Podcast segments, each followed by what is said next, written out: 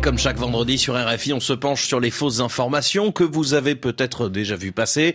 Elles vous ont peut-être fait vous poser des questions. On tente d'y répondre dans les dessous de l'infox. Bonjour Grégory Genevrier. Bonjour Julien. Cette semaine, vous revenez sur la situation particulièrement tendue dans le Nord Kivu, à l'est de la RDC. Les combats ont repris entre l'armée congolaise et les rebelles du M23. Et sur les réseaux sociaux, la désinformation alimente ces tensions. Certaines infox n'hésitent pas à usurper l'identité des médias de notre groupe France Média Monde. Oui, la RDC recevrait l'appui de la Russie avec l'arrivée de nombreux chars de combat. C'est ce qu'aurait affirmé Armel Charrier, notre consoeur de France 24, à en croire plusieurs publications sur les réseaux ces derniers jours. Des photos sont présentées comme des preuves censées montrer l'arrivée de ces blindés dans le pays. Sauf qu'en réalité, tout ce qui est dit là est faux. Oui, c'est simple. Armel Charrier n'a jamais tenu ses propos. Elle nous l'a confirmé. La capture d'écran censée montrer le moment où elle aurait fait cette déclaration est en fait tirée d'une intervention dans un journal vieux de plus de 5 ans, une édition qui d'ailleurs ne parlait même pas de la RDC.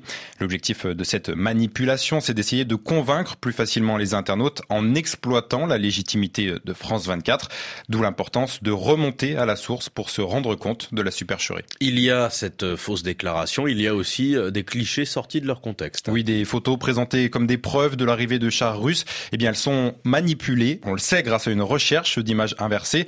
La première sur laquelle on voit euh, des blindés débarquer d'un avion de transport russe montre en réalité le déploiement de casques bleus dans la région euh, du Haut-Karabakh. C'était en 2021.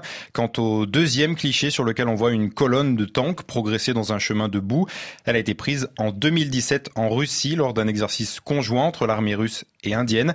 Ces images n'ont donc aucun rapport avec la RDC. Certains internautes l'ont bien remarqué, mais cela n'empêche pas l'infox de circuler massivement sur Twitter, Facebook ou encore sur WhatsApp. Et ce n'est pas la seule infox qui circule autour de ce conflit, Grégory. Non, il y a beaucoup d'autres fausses informations.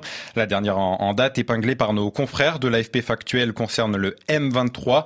Elle avance que ce mouvement serait soutenu par des multinationales occidentales, notamment françaises, canadiennes ou encore américaines.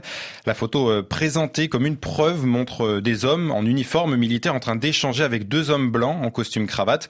Mais une nouvelle fois, l'image est détournée. Elle illustre euh, en réalité une rencontre organisée en 2008 entre l'ex-chef de guerre congolais Laurent Nkunda et des représentants spéciaux de l'Union européenne pour la région des Grands Lacs. Alors quel est l'objectif de ces fausses informations? Alors déjà on constate que ces infox s'inscrivent dans le même narratif.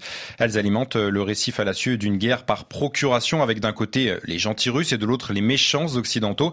Une des informations particulièrement dangereuse au vu de la tension qui règne aujourd'hui dans la région. Grégory Genevrier, merci beaucoup les dessous de l'infox la chronique tous les vendredis matins et ce soir on vous retrouve dans l'émission Les dessous de l'infox à 17h10 temps universel